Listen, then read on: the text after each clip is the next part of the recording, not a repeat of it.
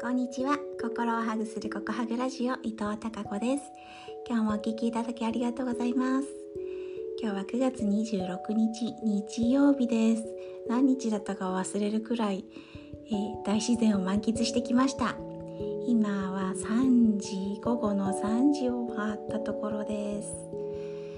えー、行ってきましたよキャンプ。昨日の録音ちゃんと配信されてますかね。もう電波がほとんどないところまで行っていつもキャンプをしているのでうんすっごい奥地なんです。なのでですね、えー、録音はしたもののちょっと配信されているかどうか後でちゃんと見てみたいなと思います。はい。大自然を満喫してきました。昨日の夜はですね満天の星空でした。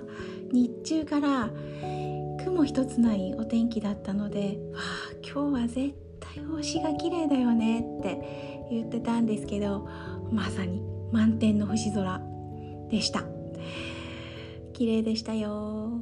その星を眺めながら、まあ、バーベキューをしてですね。で気づくとあれ？海の向こうから赤い月が昇ってきたんですよ。ひょっこり現れてるそんな感じです。本当に赤い月が昇ってきてうわーすごいなーって言いながら、えー、その月を眺めていました。月の道も海を通して、えー、見られてすごい月のパワーも感じていましたよ。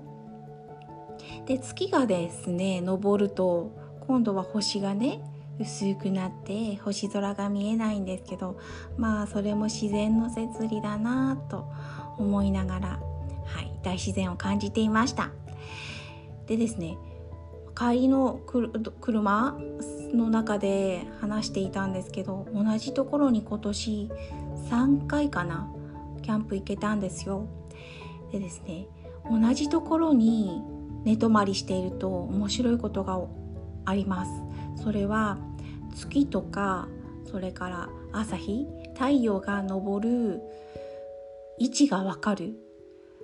うん。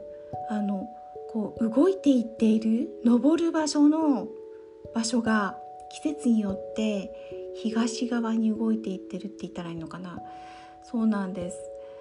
あの同じところに泊まるとそんなね自然のうん、軌道とか太陽とか月の軌道とかそんなのまで感じるようになってめちゃくちゃ面白いなって思いながら。はい。今回またキャンプに行ってきました。たくさん充電をしてきたので。うん。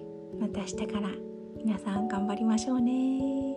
はい。それでは、えー、明日も皆さんにひまわりのようなたくさんの笑顔の花が咲きますように。